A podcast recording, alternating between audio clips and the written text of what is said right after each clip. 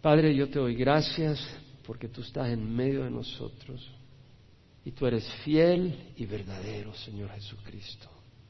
Y tú nos has dado tu palabra para estudiarla, para meditar en ella, para protegernos de la mentira, para protegernos del león rugiente que anda en busca de quien devorar y destruir, para darnos vida eterna, vida abundante, para darnos paz, para darnos fortaleza, para guiarnos, para corregirnos, para alabarnos. Señor, muéstrate en medio de nosotros ahora. Bendice nuestras vidas. En nombre de Jesús. Amén. Hemos estado estudiando la carta de Pablo a los Efesios, capítulo 4, y ahora es la séptima semana que estudiamos el capítulo 4. Hemos visto que Pablo en los primeros tres capítulos de su carta a la iglesia en Éfeso, a los santos en Éfeso, habla de las riquezas que tenemos en Cristo Jesús. Y en el capítulo 4 al 6 habla de la conducta que nosotros como hijos de Dios, con todas las riquezas y bendiciones que Dios ha puesto a nuestra disposición, no quiere decir que las vamos a usar, porque a veces no las usamos porque ni las conocemos, o no tenemos fe en Dios, no creemos en Dios. Todas esas riquezas las podemos usar y las tenemos a disposición para vivir una vida transformada y nueva. Es un proceso. Cada día aprendemos a caminar mejor. Espero que estemos aprendiendo a caminar y no hacernos para atrás y tirarnos al suelo. Y Pablo habla de la conducta que debemos de tener.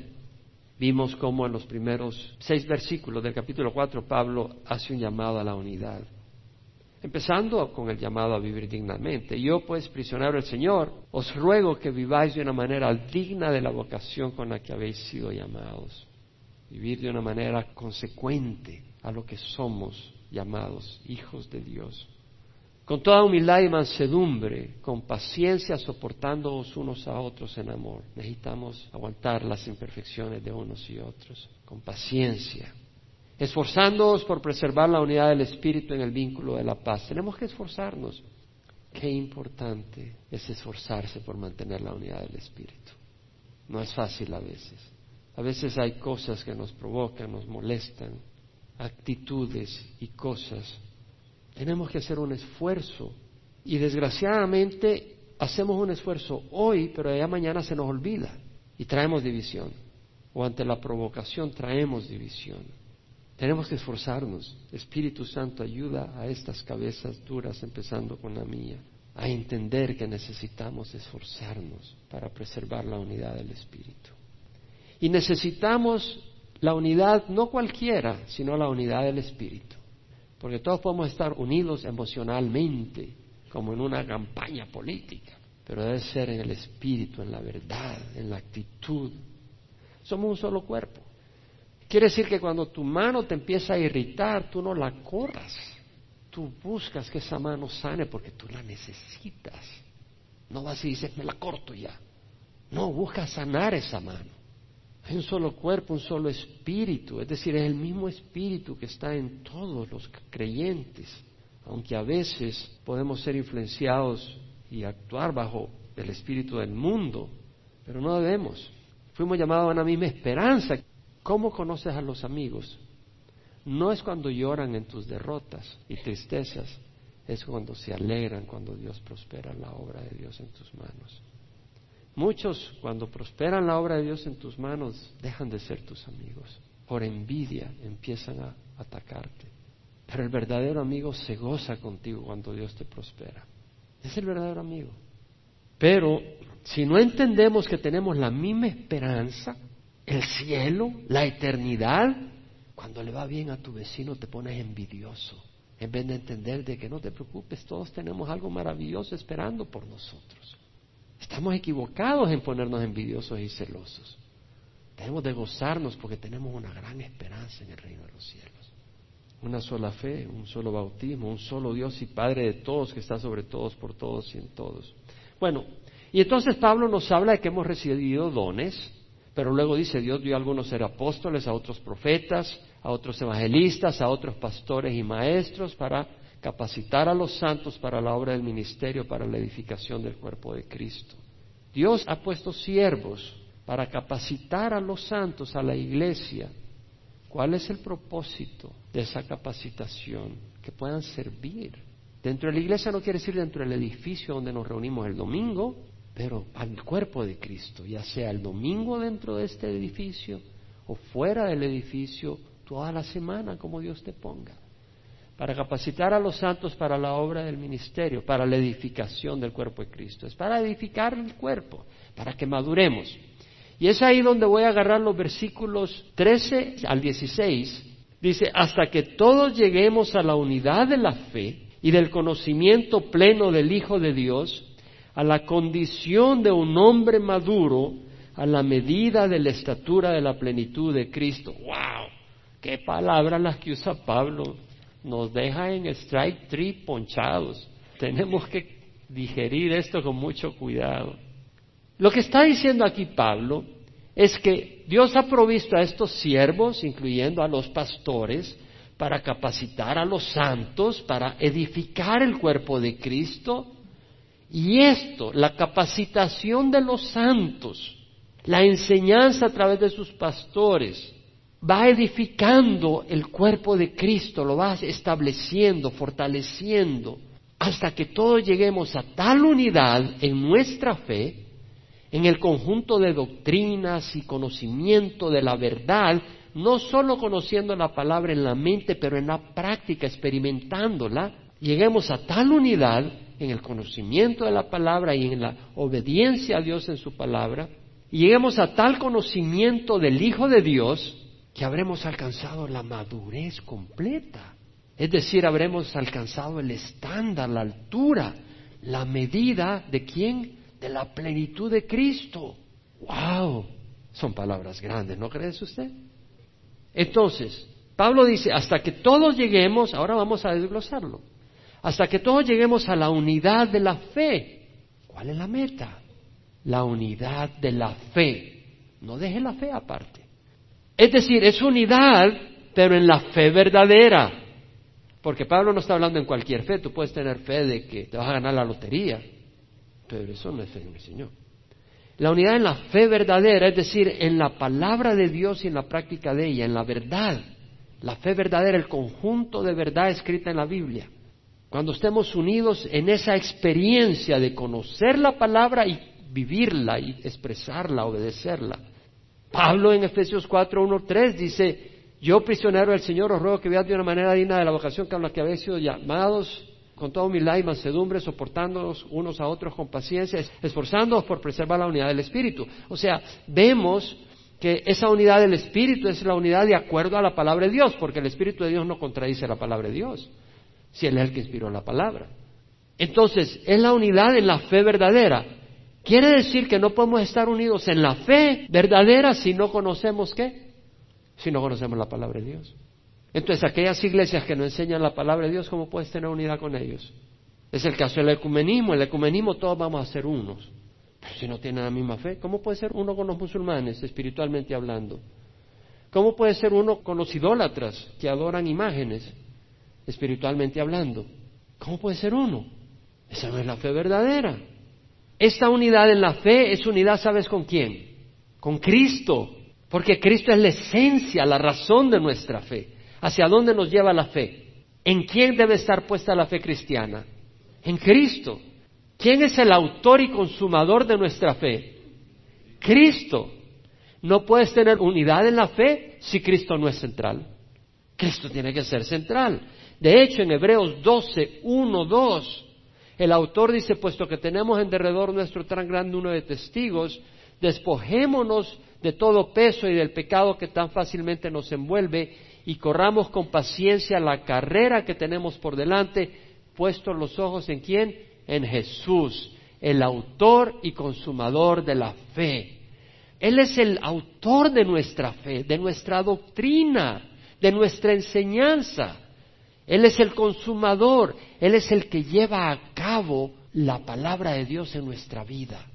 O sea, el que nos moldea, el que nos transforma a través del Espíritu Santo con su palabra a la imagen de Él. Entonces, para estar unidos en la fe necesitamos poner los ojos en quién? En Jesús. Y esa unidad es unos con otros, con Cristo y en Cristo. voy a explicar eso. Es como un triángulo y todos estamos aquí en la base. Y si todos ponemos los ojos en la punta del triángulo, de la pirámide, que es Jesús, y vamos caminando, ¿qué pasa? Nos vamos acercando cada vez más y más unos con otros, porque tenemos un mismo centro de referencia.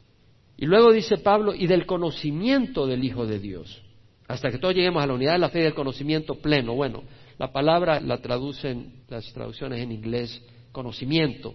La New American Standard menciona que el significado puede significar true knowledge, verdadero conocimiento. La Biblia de las Américas la traduce el conocimiento pleno. Lo que quiere decir el verdadero conocimiento. Tú puedes tener conocimiento que es defectuoso. ¿Quién de nosotros tenía un conocimiento equivocado de las cosas de Dios antes de venir a Cristo? Era conocimiento, pero equivocado. Entonces vemos acá que está hablando del verdadero conocimiento. Entonces, la meta nuestra es la unidad de qué? De la fe. Pero también la meta es el conocimiento de quién? Del Hijo de Dios. Conocimiento verdadero. La labor no termina hasta que todos lleguemos al conocimiento verdadero. Pablo dice, todo lo que para mí era ganancia lo he estimado como pérdida por amor de Cristo. Y aún más yo estimo como pérdida todas las cosas en vista del incomparable valor de conocer a Cristo Jesús mi Señor. El incomparable valor de conocer a Cristo Jesús mi Señor, por quien lo he perdido todo y lo considero como basura, a fin de ganar a Cristo y ser hallado en Él, no teniendo mi propia justicia derivada de la ley, sino la justicia que es por la fe en Cristo Jesús, la justicia que viene de Dios, que es sobre la base de la fe. No hay nada que se compare con el valor de conocer a Cristo Jesús. Les hago una pregunta, cuando ustedes vienen a Calvary Chapel Emanuel y escuchan la palabra, ¿conocen más a Cristo? ¿Les ayuda a conocer a Cristo? Yo me pregunto, los que no consideran valioso venir a Calvary Chapel los domingos, vienen una vez a los tres meses o a los dos meses o al mes, ¿están interesados en conocer a Cristo? ¿Es Cristo de incomparable valor para ellos? No. La prueba que Cristo es de incomparable valor para ti es que vienes a conocerle. Quieres conocer al Señor. Quieres buscar del Señor. Eso es bueno. En Filipenses, Pablo dice lo siguiente, y ser hallado en Él, no teniendo mi propia justicia derivada de la ley. Y luego dice, y conocerle a Él el poder de su resurrección. Pablo decía, yo quiero conocer cada vez más el poder que obró al resucitar a Cristo sobre la muerte. Es el poder que está disponible a todos los cristianos. Acuérdese, Pablo en el primer capítulo dice, mi oración es que los ojos de vuestro corazón sean iluminados para que conozcáis cuál es la esperanza de su llamamiento, cuál es la extraordinaria grandeza de su poder para nosotros los que creemos. El que es de acuerdo al poder que resucitó a Cristo y lo sentó a su diestra, la diestra de Dios en los lugares celestiales. Ese gran poder está disponible y Pablo dice, yo quiero conocer ese poder y, y un día ser resucitado con ese poder. Y luego dice, y la participación en sus padecimientos, llegando a ser como Él en su muerte. Esa sección siempre me ha costado entenderla. Pablo dice, yo quiero participar en sus padecimientos. Pablo, ¿qué estás diciendo? Llegar a ser como Él en su muerte. Pablo, ¿qué estás diciendo? Y lo que pienso yo es que el fuego es el que nos moldea. Y Cristo en la cruz mostró toda la plenitud del hombre recto y obediente el mismo sacrificio lo fue moldeando porque la Biblia dice que él aprendió obediencia. No quiere decir que era desobediente, pero iba dando ese paso más de obediencia y de humildad cada vez más difícil. Y iba siendo forjado. Y nosotros al llegar a sufrir los padecimientos de Cristo vamos a ir siendo moldeados a la imagen de Jesús. Porque eso es el fuego que moldea a Jesús. Y nos va a terminar moldeando a la perfección si nos identificamos con Cristo en su muerte. A la condición de un hombre maduro, a la medida de la estatura de la plenitud de Cristo. La meta es la unidad de la fe. La meta es conocer a Cristo y la meta es llegar a ser como Cristo. Pablo dice, todos nosotros con el rostro descubierto, contemplando como en un espejo la gloria del Señor, estamos siempre transformados a su imagen, de gloria en gloria, como por el Señor, el Espíritu. Estamos siendo transformados por el Señor, por el Espíritu. ¿Cuándo? Cuando estamos viéndolo a Él. ¿Cómo lo vemos a Él? Su palabra. A través de su palabra que nos va revelando a Jesús, el Espíritu nos está moldeando para conformarnos a la imagen de Jesús. No vamos a llegar a ser como Jesús hasta que nos moramos. Pero sabemos que estamos siendo transformados a esa imagen. Y que vamos a llegar, sí vamos a llegar, porque Dios lo prometió. 1 Juan 3.1.3, mirad cuán gran amor nos ha dado el Padre para que seamos llamados hijos de Dios. Y eso somos ahora.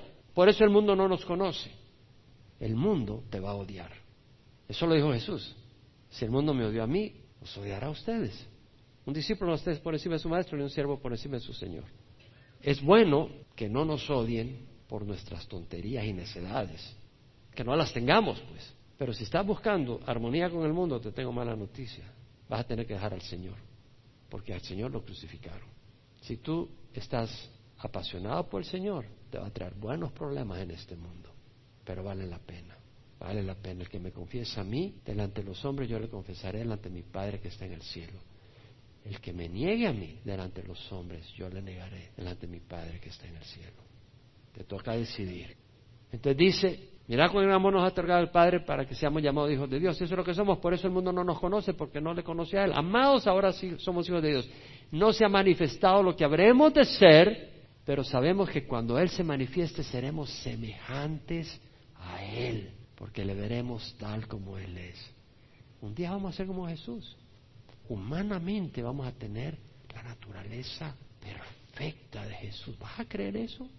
Eso es increíble, pero es prometido por el Señor, lo va a hacer. Ya no vamos a tener esas tendencias malvadas, va a ser muy lindo.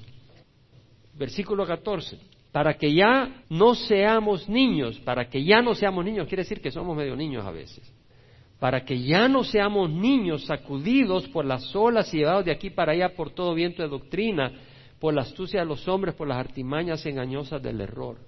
Hermanos, es tan importante tener corazón por la palabra de Dios. Hermanos, que tengamos amor por la palabra de Dios. No venimos a cumplir un compromiso, venimos a recibir la palabra de Dios. Debemos de tener esa hambre. Y si no la tenemos, pedir al Señor que nos la dé. Entonces dice Pablo que no seamos como niños, sacudidos por las olas y llevados de aquí para allá por todo viento de doctrina, por la astucia de los hombres, por las artimañas engañosas del error. Mira lo que está diciendo. Ya voy a ir desmenuzándolo. Pero dice que no seamos como niños. Un momento, te voy a aclarar. Debemos de ser como niños. No dijo Jesús como los niños es que debes de ser para entrar al reino de los cielos. Debemos ser como niños en nuestra relación con Dios. Quiere decir sencillos. Venir sin hipocresía, francos, sin rodeo ni fórmulas impresionantes al hablar con Él. Empiezas con todo tu palabrerío para que Dios te oiga. No, hombre, ven con tu papá. No trates de andar con fórmulas y más a veces para que la gente te oiga, mira qué palabras usa, qué santo es ese hombre, qué piadoso. No, hay que creerle todo. Un niño le cree todo a su papá. Venir así al Señor Franco, dependiendo 100% como un niño depende de su papá para comer. El niño sabe que su papá le va a dar de comer, el niño lo va a guiar, le va a dar ropa, lo va a proteger, va a planear su día. Debemos de venir a Dios, papá, ¿qué es lo que quiere? ¿Cómo quieres que ocupe mi tiempo? Buscar en las necesidades, compartir las preocupaciones, las alegrías, confiando en Él, sabiendo que Él nos ama, buscarle todo el tiempo. Debemos ser como niños, pero no debemos de ser niñones, no ser caprichosos, inmaduros, insensatos, necios. Un niño es ingenuo, cualquiera se lo engaña, por eso le pasas diciendo, no hables con extraños, no le dices a tus niños, no hables con extraños en la calle, porque cualquiera los engaña. Lleva un dulcito y se lo llevan, se lo roban. No vas a hablar con extraños, le dice uno. Pero aquí en la iglesia estamos hablando con extraños. ¿Sí me entiendes? No estoy diciendo que si alguien viene por primera vez, no le vamos a hablar. Estoy hablando con gente que trae doctrinas extrañas. Y ahí estamos, a ver qué cuenta. Oye, qué interesante. No debemos de creer todo lo que nos dice cualquier persona solo porque habla con palabras impresionantes. Anda todo vestido ahí con su saco y corbata, o con su manto judío, porque usa versos bíblicos. Ah, bueno, hace ser bueno, pero lo saca fuera de contexto. El Señor Jesús nos dijo en Mateo 10, 16, mira, yo os envío como ovejas en medio de lobos, por tanto, sed astutos como la serpiente. Tengo que ser astutos. Hay personas aún en nuestra congregación que ven programas en televisión o internet de personas que son falsos profetas. No metas esas locuras en tu mente. y terminan creyendo cosas que ellos dicen. Seamos astutos, inocentes como las palomas, no quiere decir astutos para pecar, como para el pecado a ser inocentes, sencillo, no, no tener nada con el pecado. Pablo a la iglesia de Berea, él sintió mucho agradecimiento a Dios y encomió a la iglesia de Berea. Después de, en su segundo viaje misionero, después de andar en Tesalónica, fue a Berea, se le armó un tumulto como siempre en Tesalónica, tuvo que salir corriendo, llegó a Berea y dice que los de Berea eran más nobles que los de Tesalónica, dice Lucas, escribe, pues recibieron la palabra con toda solicitud, escudriñando diariamente las escrituras para ver si estas cosas serán así. ¿Cuántas personas no se ponen a ver en la televisión y oyen cosas increíbles y, oh, mira, y no escudriñas tus escrituras para ver si esas cosas son así? Pablo dice, para que ya no seamos niños sacudidos por las olas y llevados de aquí para allá por todo viento de doctrina. Dios nos ha dado pastores, hermanos, para que estemos plantados robustos en enseñanza buena. Si no estás donde un pastor es bueno, vete de ahí. Busca un pastor que te alimente con la doctrina sana, porque es necesario para no ser sacudido con todo tipo de doctrina, porque hay muchos pastores que están siendo sacudidos por todo tipo de doctrina y junto con él van sus congregaciones. Muchos se dejan de llevar por la última moda religiosa. Si caen de espalda, wow, vamos a ver eso, yo quiero sentir ese poder. No, no te preocupes. Aquí hay algunos fuertes, ven cerquita. ¡Pum! Te va a aventar. Aquí hay algunos que solo son ganas o te prometen riquezas materiales. Ay, sí, yo quiero ir. Ah, sí, ahí voy a sacar dinero, voy a salir millonario. Ya el pastor lleva su merced. Ven, sí, pero a coste tu dinero. O si usan el chofar uh, y andan con sus túnicas judías y parecen más genuinos. Entonces, ah, ahí vamos a ir porque ahí son cristianos genuinos. O sea que ya para agradar a Dios tienes que usar una túnica judía. Y tienes que usar el chofar para que sea más auténtico. ¿Te das cuenta de lo que estás haciendo? Estás apartando la sangre de Cristo. Hay lugares donde usan candelas, bonito, ponen candelas y queman incienso, o tienen gran escenario y ponen humo y unas imágenes atrás, todo bonito. Está bien. El problema es que muchos creen que eso es necesario para experimentar a Dios y que entonces en una choza humilde no puedes experimentar a Dios. Cuidado. O en una escuela no puede experimentar a Dios, porque no están los vidrios de colores, como en la catedral. O tal vez el pastor es apóstol. No, él es un apóstol, él sí hay que seguirlo. No seamos como niños, hermanos. Seamos sabios. Y Pablo dice, para que no seamos llevados de aquí para allá por todo viento de doctrina, por la astucia de los hombres. O sea, hay hombres astutos y mujeres astutas. No, esta es pastora. Ya vimos lo que dice la Biblia. Son hombres astutos, mujeres astutas. Las artimañas engañosas del error, es decir, Satanás tiene artimañas, métodos, estrategias que son engañosas. Te ofrece algo, pero es engañoso. Hay hombres y mujeres que con sutileza y astucia meten error, enseñanzas engañosas que desvían de Cristo. La meta de algunos pastores no es edificar el rebaño, hermanos. Es aprovecharse del rebaño, no seamos niños. Es adquirir ganancia. Y no lo digo esto para retenerlo a usted, aunque haría todo lo posible para retenerlo si usted está siendo atraído a una secta o a un pastor que busca su dinero. ¿Me entiende? Pero si es a un pastor donde le va a enseñar y le va a amar, gloria a Dios. Pero la meta de algunos es la ganancia, la fama, el poder, la influencia, un rebaño que los siga a ellos. Astucia. Satanás emplea palabras, o Satanás no dice palabras a veces blasfemas ahí en una iglesia, no. Las cubre de bonito, palabras que suenan bonitas. Él emplea estrategias engañosas y sus instrumentos, sus servidores, aparentan algo bueno. Si aparentaran algo malo, tú no lo buscarías.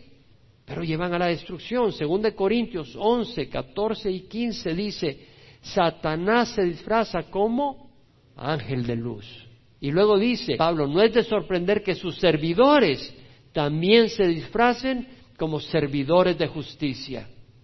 O sea, que aparentan ser justos, Aparentan que su causa es recta.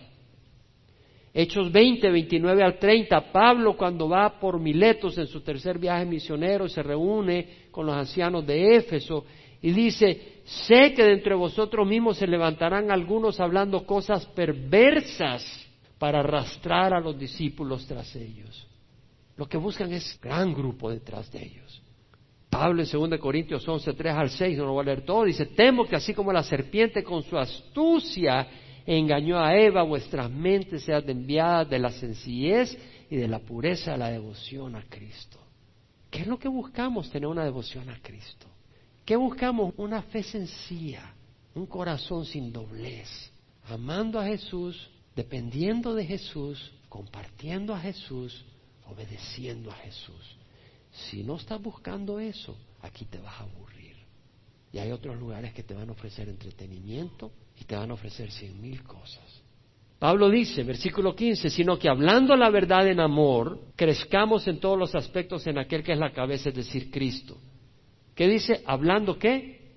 La verdad. ¿Cómo? Ok. Empezando. Debemos de hablar qué? La verdad.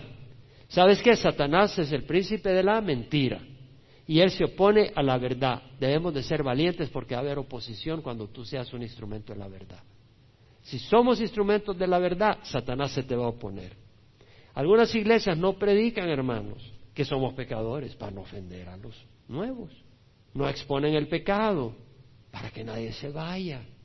Porque si expongo la fornicación y viene alguien que está fornicando, se me va a ir. ¿Ah? que se vaya al infierno entonces.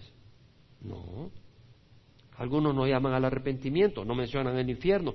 No hable, pastor, del infierno, me va a asustar al invitado que traje, pues que se asuste para que se arrepienta. Debemos de hablar la verdad, pero debemos de aprender a hablarla ¿cómo? En amor, al declarar la verdad. Es decir, si voy a hablar la palabra de Dios, no la uses como algunos que como que agarran la Biblia para tirar pedradas.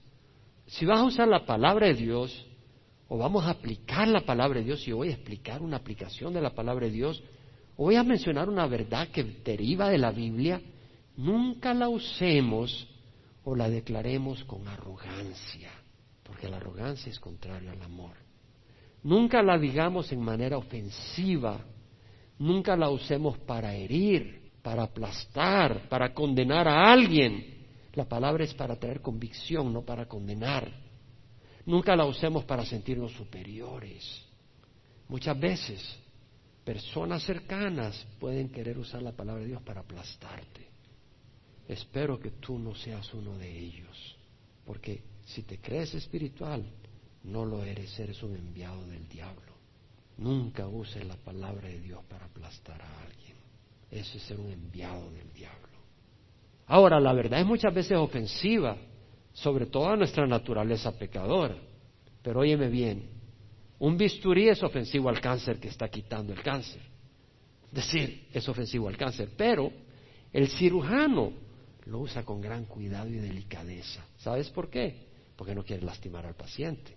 Lo que quiere quitar es el cáncer, no cortar al paciente donde está sano. ¿Qué es lo que quiere decir? El cirujano, mi amigo, no agarra el bisturí como martillo o como un cuchillo. Pa, pa, pa, pa, pa, pa. No sé si me entiendes, el cirujano agarra el bisturí con cuidado, no da cuchillazos. Entonces, la palabra de Dios, acuérdate de esto, es una espada, no es un puñal. Es una espada para cortar donde hay que cortar. No es un puñal para que andes apuñalando a la gente. Recuérdate de eso. ¿Cuántas veces me he descalificado por tener actitud arrogante? Dios sabrá. Debemos de hablar la verdad en amor. El amor no es arrogante, sino amable.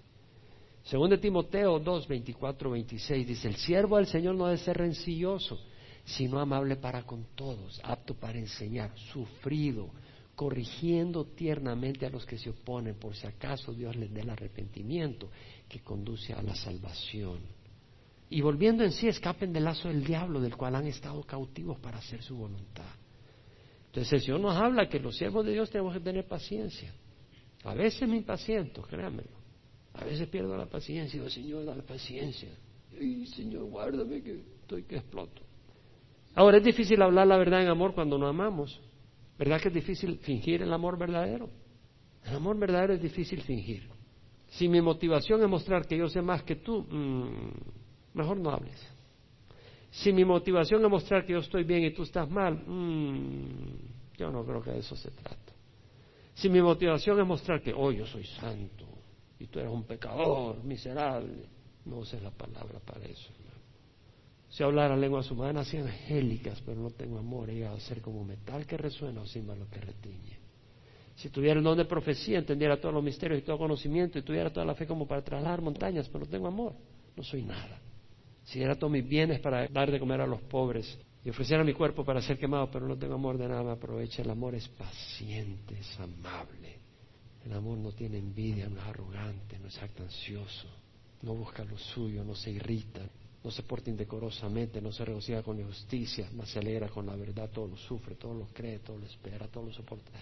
Es un estándar para recordar y para que Dios nos ayude a entender cómo debemos de hablar la verdad. Debemos de hablar la verdad en amor. Ahora, óigame bien, amar sin hablar la verdad, eso no es amor. Pablo en Filipenses dice que vuestro amor abunde aún más y más en conocimiento verdadero y en todo discernimiento. Sino que hablando la verdad en amor crezcamos en todos los aspectos. Es decir, al hablar la verdad en amor, ¿qué es lo que nos edifica?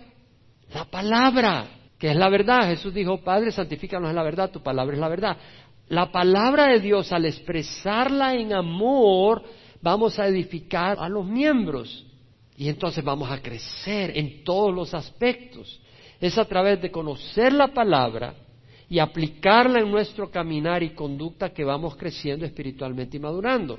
La palabra de Dios es la enseñanza sólida que edifica y transforma al hombre.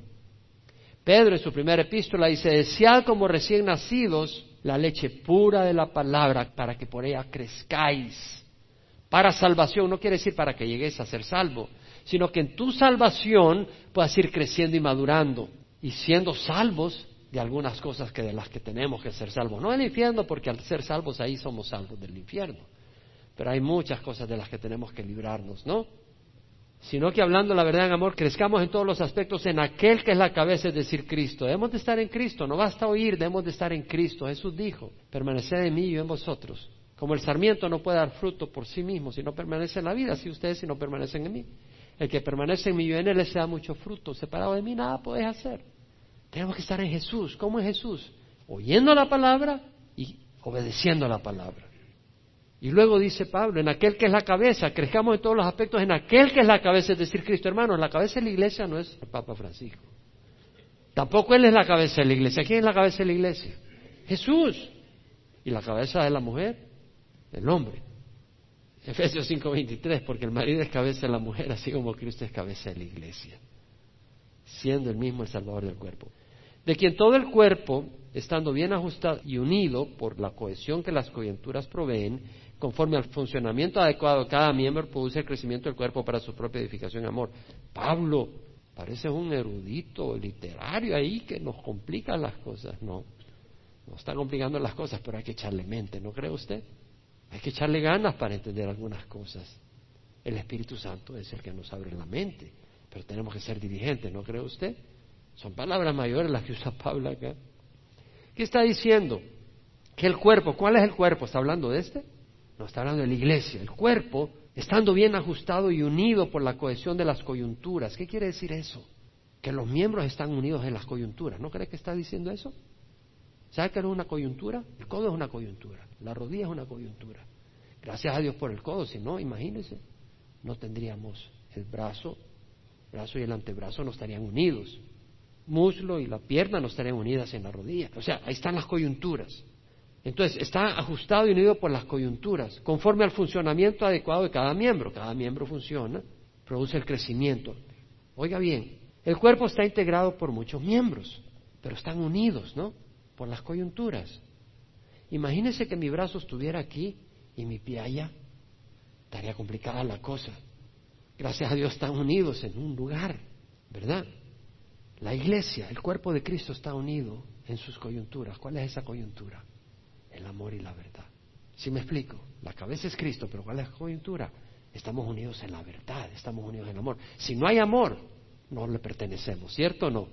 Y si no hay verdad, no le pertenecemos. ¿Qué es lo que nos une? Cristo, que es la cabeza, y el amor y la verdad.